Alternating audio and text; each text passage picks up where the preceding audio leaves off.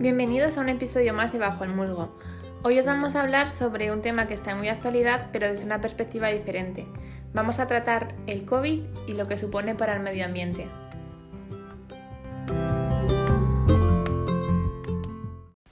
Es muy probable que muchos de vosotros eh, habréis escuchado esto de que gracias al COVID, pues que el medio ambiente ha tenido un respiro, que durante la cuarentena se han parado las emisiones de CO2 o se han reducido mucho y que por ello la calidad del aire se ha mejorado. Pero no debemos olvidar que esto es una mejora momentánea que no debe sustituir nunca a la acción climática, porque sí que es cierto que ha, ha habido ventajas, pero ha sido durante un corto periodo de tiempo y el impacto ambiental que estamos teniendo en otros ámbitos es muy elevado. Entonces es importante que, que barajemos esas cuestiones también. Eh, luego, por ejemplo, con la gran crisis eh, medioambiental, pues hay una serie de gestión de residuos que, desde mi punto de vista, creo que no se ha informado bien. A ver, sé que esto ha sido algo que nadie se esperaba y que el gobierno pues ha actuado, entre comillas, lo mejor posible. Siempre hay retoques y matices que se pueden mejorar. Em, pero creo que como que desde primeras nos metieron como un miedo enorme de uff, una pandemia, un virus, vamos a morir todos, Dios mío, tal, hay que usar mascarillas, gel, guantes, de todo. Y claro, de repente nos vemos con que, vale, estamos usando eso, pero estamos, nos están dando una información a veces que creo que deberían de habernos dado mejor porque la gente empezó a usar mascarillas de manera masiva, pero no estaban sabiendo usarlas. Eh, luego guantes, ¿por qué? O sea, es algo que no entiendo. ¿Por qué el uso de guantes? Vamos a ver. Yo no me pongo guantes y vamos a suponer que voy a un comercio y no me echo el gel hidroalcohólico. Vale, el virus se me queda en la mano. Pero ¿dónde está la diferencia de usar guantes? Yo uso los guantes, pero el virus se me va a quedar en ese guante. Entonces, vale, y luego yo cojo, tiro el guante, pero si por lo que sea, con los mismos guantes estoy tocando mi móvil, tal, al final es como otra capa. ¿Qué más da la piel que un plástico?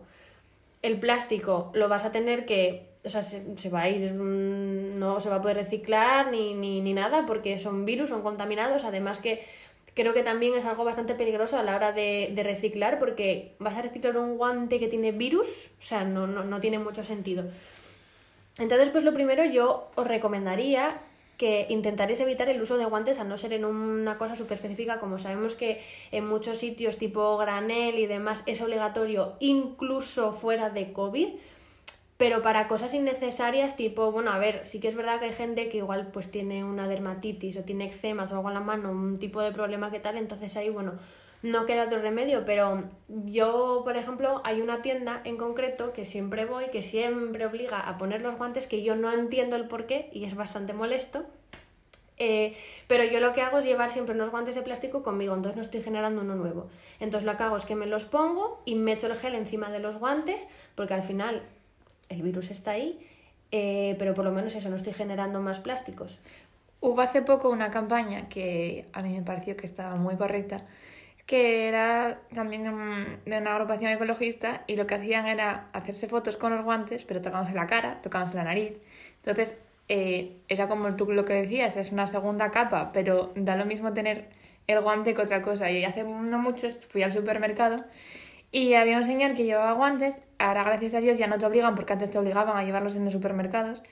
Y el señor cogió con los guantes y se empezó a frotar los ojos. Y fue como, a ver, esto no funciona así. O sea, no por llevarlo. Yo creo que a veces también te da una sensación de falsa seguridad. De que te sientes inmune. Oye, llevo guantes, nadie me puede. Tal cual. Entonces, eh, las mascarillas también sería interesante. Eh, mm, hay algunas que están ya homologadas, que son de farmacia que se pueden comprar. De hecho, por ejemplo, hay muchas marcas españolas que además ayudáis al comercio de aquí y, y, se pueden comprar en la farmacia que estén homologadas, que tengan, por ejemplo, yo que sé, 60 lavados, porque esto también he leído muchas noticias de artículos en los que dicen, no, es que las eh, mascarillas lavables solo aguantan dos o tres lavados. No, las hay de muchos más. Y luego con esas mascarillas las puedes lavar a una temperatura muy alta para matar eh, cualquier tipo de virus, bacteria o lo que sea y luego incluso puedes reutilizarlas porque son tela. Puedes hacer, yo que sé, password con las mascarillas que estén desinfectadas. Sí, además te pone, por ejemplo, yo la que compré ayer en la farmacia pone mínimo 25 lavados. No quiere decir que a los 25 lavados lo tires, también lógicamente depende de las horas que lo uses o del uso que le des, pero si pone mínimo 25 lavados y la cuidas bien, esos 25 lavados igual se pueden convertir, vamos a suponer, en 35, ¿vale? Depende, pues eso, del uso que se le dé. No es lo mismo una persona que igual lo usa eh, para estar trabajando pues 6 horas todos los días que igual una persona que en un día pues sale poco de casa, igual pues la ponen a más que dos horas que lo que está fuera de casa.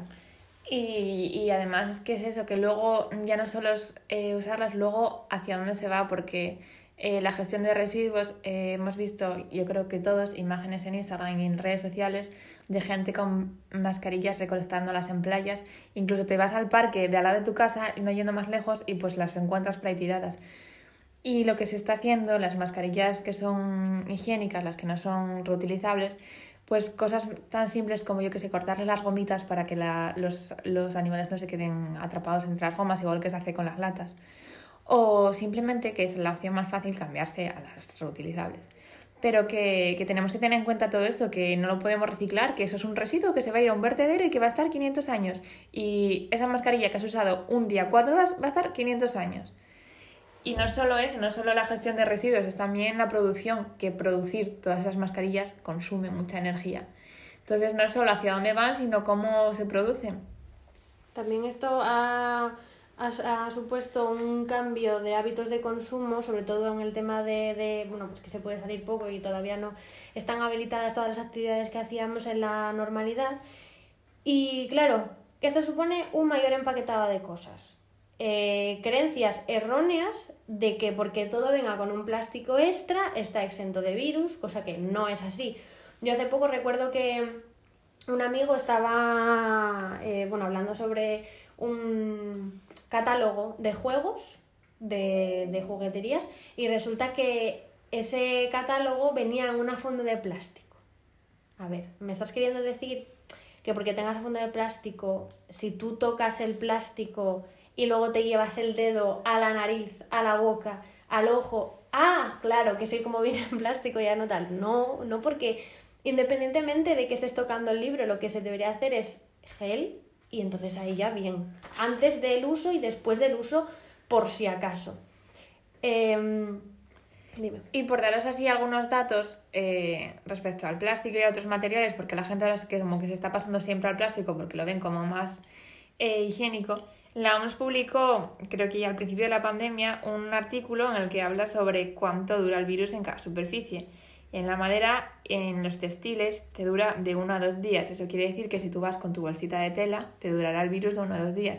Pero obviamente se puede limpiar. En los plásticos, eso que nos da tanta seguridad, dura cuatro días o más. Entonces, pues vosotros juzgaréis cuál es la opción verdaderamente más coherente.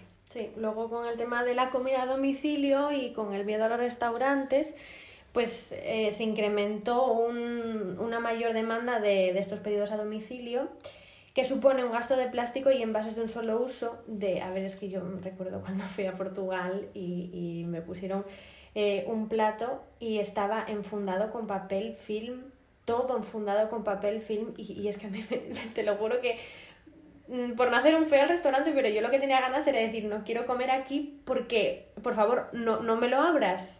De hecho, yo me acuerdo que le dije, eh, ¿me puedes dar uno que no esté, que no esté en filmado y este se lo guardas a otra persona o lo que sea? Porque, tío, me, me sentaba mal.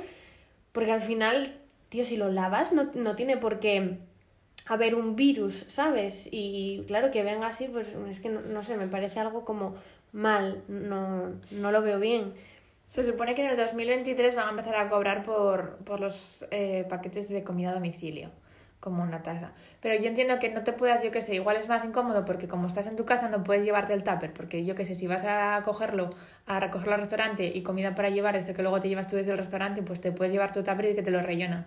Pero si estás en casa y pides, pues lo que tendrías que hacer en el restaurante es buscar otras alternativas, pues yo qué sé, por ejemplo, de, de utilizar eh, paquetes de papel o paquetes que sean orgánicos, o sea, existir existen alternativas, solo hay que buscar un poco. Bueno, pero también yo creo que algo que mm, estoy pensando ahora que podría ser como una buena alternativa es que, por ejemplo, eh, tuvieran tuppers que reutilizaran ese restaurante y que luego tú devolvieras. Por ejemplo, que te, que te los cobre, por así decirlo, en plan, Sí. diciendo, mm, ¿Me pides tres comidas? Vale, pues un tupper cada comida, un euro el tupper. Y entonces así, si te dicen si me lo devuelves, pues te devuelvo el euro de cada tupper. Claro, como, guay.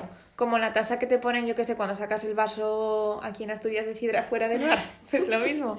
Pero sí. Y, y de hecho es que eh, hubo un gran revuelo por esto, porque muchas empresas, aprovechando el coronavirus de grandes empresas que se dedican al plástico, que íbamos ya dando grandes pasos a que se van a prohibir el uso de bolsas, se van a prohibir el uso de todas estas cosas, y estas empresas han aprovechado el pretexto de es más seguro para demandar que se postergue.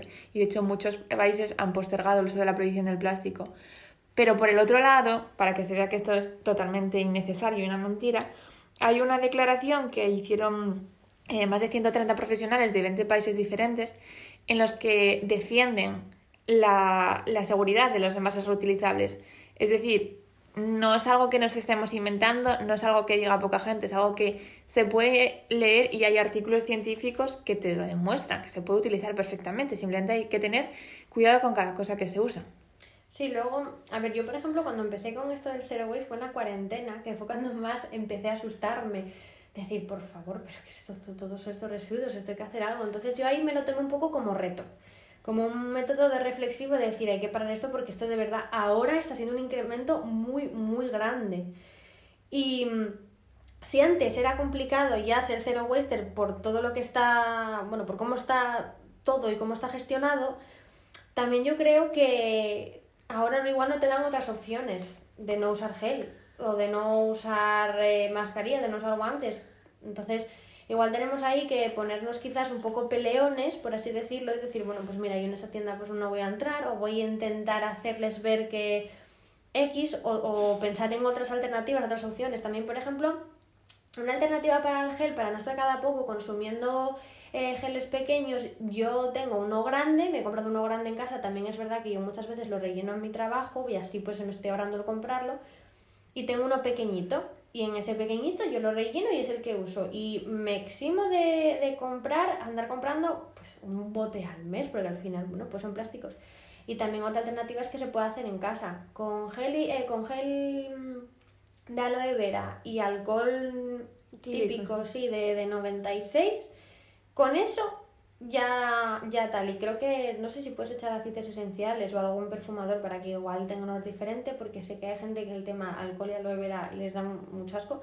Pero bueno, al final también estamos siendo un poco tiquismiquis con el tema de, ay, no, es que este huele mal, es que este me deja las manos secas, es que este me las deja muy tal. Y es como, estamos en una pandemia. O sea, es como si esto fuera la guerra, que, que, que iba a suceder? ¿Sabes? En plan, no, este pan duro no me lo como, ¿sabes? Y luego, pues las compras por internet, las grandes plataformas son las que se están llevando todo el dinero y mm, sí que es cómodo. Es como ir a Amazon porque sabes que lo vas a encontrar todo. No tienes que ir específicamente a, a esta tienda, buscar tal, vas ahí, pi, pi, pi, ya lo tienes. Pero ¿qué pasa con las pequeñas empresas? O sea, ¿qué pasa con los pequeños comercios?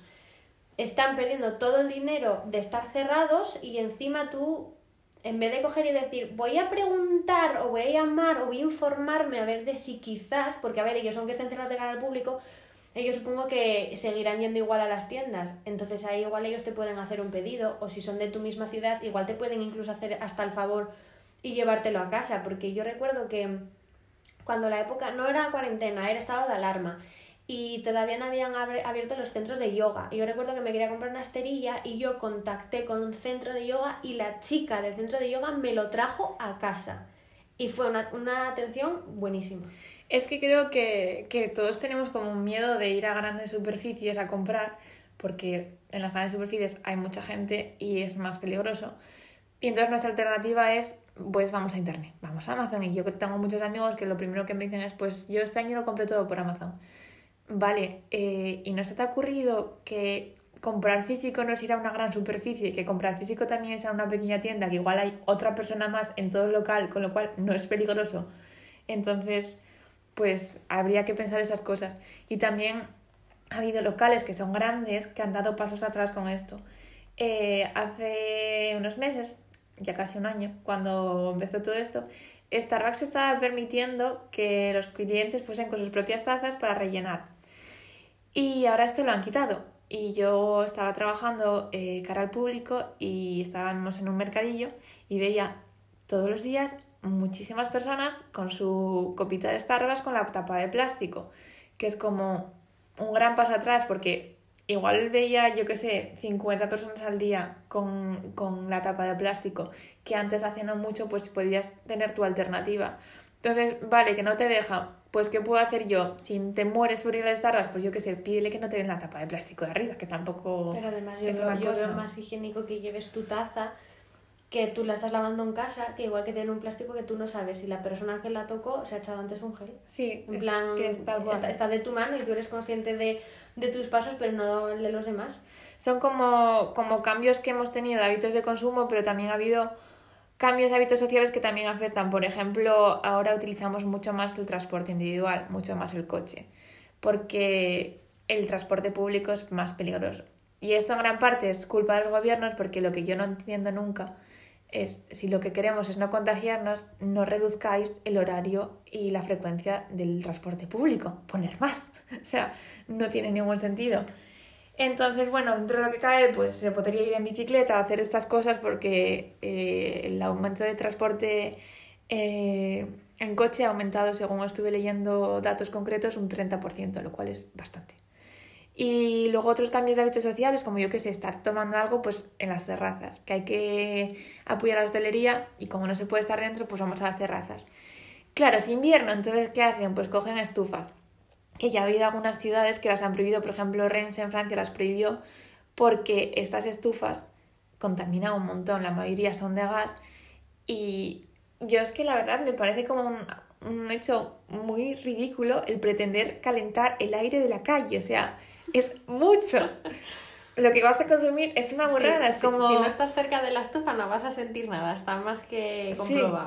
Entonces, la cantidad de, de, energía que vas a consumir haciendo eso, que al final no sirve para gran cosa, porque a no ser que estés pegado no, no lo sientes, pues es increíble. Y se pueden hacer otras alternativas, en plan, yo qué sé, pues abrígate un poco, o pon otro tipo de estufas, las hay eléctricas, que esa electricidad venga de alguna fuente renovable, no sé. Yo recuerdo que en Dinamarca, en, en Copenhague, en Tivoli, a ver, ahí hace mucho frío, y recuerdo de estar por el, por el parque paseando y ver como si fuera una especie de... parecían como unos altares, ¿vale? Así un poco paganos, pero tenían piedras de carbón y esas piedras estaban encendidas y entonces tú te, te, te acercabas y te calentaba. Pero era natural, o sea, no eran estufas con gas, con fuego, qué tal o no, eran brasas, por así decirlo. Y me parece una alternativa muy buena y que puedes poner varias por diferentes sitios que no te supone tanto gasto, realmente es un soporte y ya está. Claro, porque todo, a ver, obviamente todo gasta y todo tiene su parte mala, pero hay que valorar cuál es el daño menor, por decirlo de alguna manera. Entonces, eh, que existen cosas. Y, también otra de las cosas que, que, han cambiado nuestros hábitos es que pasamos más tiempo en casa y por lo tanto consumimos mucha más luz en casa. Y sería muy interesante que buscásemos alguna compañía y cooperativas de, de luz eléctrica que viene de fuentes renovables que no nos tiremos siempre a las, mismas, a las mismas, a las grandes compañías eh, y centrales térmicas, porque obviamente son una de las grandes causantes de, del cambio climático. Entonces, ¿qué es eso? Que simplemente con pequeñas cositas y teniendo todas esas cosas en cuenta se, se pueden cambiar eh, cosas. Y un tema también muy útil, y yo creo que todos estaríamos muy contentos, es, por ejemplo, para reducir el, el uso del transporte privado, pues el teletrabajo, que al final te quedas en tu casa, con lo cual no te mueves. Y creo que todos estaríamos muy contentos en nuestra casa también trabajando, que es algo que en España no se extiende mucho, pero en otros países sí que está más extendido. Sí, luego mmm, quiero mencionar también unos datos reales eh, para que, que, pensemos un poco, porque muchas veces escuchamos esto, pero luego al escuchar cifras ya es como que... Mmm. Entonces, eh, bueno, el ejemplo de que el plástico es el material donde el virus vive más tiempo, eso está muy comprobado. Luego otro que estuve encontrando de noticias es que los residuos generados en los hospitales asturianos se han multiplicado por cuatro, estimándose en unas 185 toneladas durante el mes de abril. O sea, imagínate durante más meses, pero solo en abril eso ha sido. Eh, luego otro dato es que según la WWF se están introduciendo en la naturaleza por lo menos 10 millones de mascarillas cada mes. En el supuesto de que hay una gestión incorrecta de solo el 1% de los residuos, en realidad esta cifra puede ser al menos 10 veces más, tenemos que entre 3, eh, 30.000 y 40.000 kilos de mascarillas que van al medio natural cada mes como mínimo. O sea, esto es una burrada. Estamos hablando de una mascarilla que no pesa. Pues imaginémonos la cantidad de mascarillas que tiene que haber para que pese entre 30.000 y 40.000 kilos. Y luego también los guantes, aparte de las mascarillas, todos los guantes y todas las... Y mis manos, todo lo que hablamos, todos los residuos de comidas, de, de ir para llevar y todo eso. Todo lo que sea de un solo uso, Claro. hay que intentar buscar la alternativa y empezar a decir que no porque se nos está yendo de las manos en general. Y para concluir, pues eh, vamos a hacer una reflexión que yo creo que deberíamos plantearnos todos. Estamos intentando proteger la salud humana sin proteger nuestro hábitat y nuestro hogar. No tiene ningún sentido, por ejemplo, que estuviésemos, por hacer una metáfora, en nuestra casa, intentando proteger y no ponernos malos si tenemos toda la casa llena de una mala calidad del aire, una mala calidad del suelo y una mala calidad del agua. Entonces creo que deberíamos cuidar el medio ambiente porque también está demostrado que grandes, eh, sí, grandes destrozos de, nuestro medio ambiente, de nuestro hábitat, son también la causa de, este tipo de pandemias. Claro, es que ¿qué, qué más da eh, estar nosotros sanos e intentar vivir de una manera longeva si luego no vamos a tener dónde vivir porque vamos a sufrir algo que, que nos estamos buscando realmente. Entonces, nada, consejos, mascarilla de tela, intentarnos guantes en la medida de lo posible y siempre que queramos pedir algo, buscar unos 10 minutitos más, una alternativa que sea muchísimo mejor, favorecedora, tanto para nosotros como para, para los demás.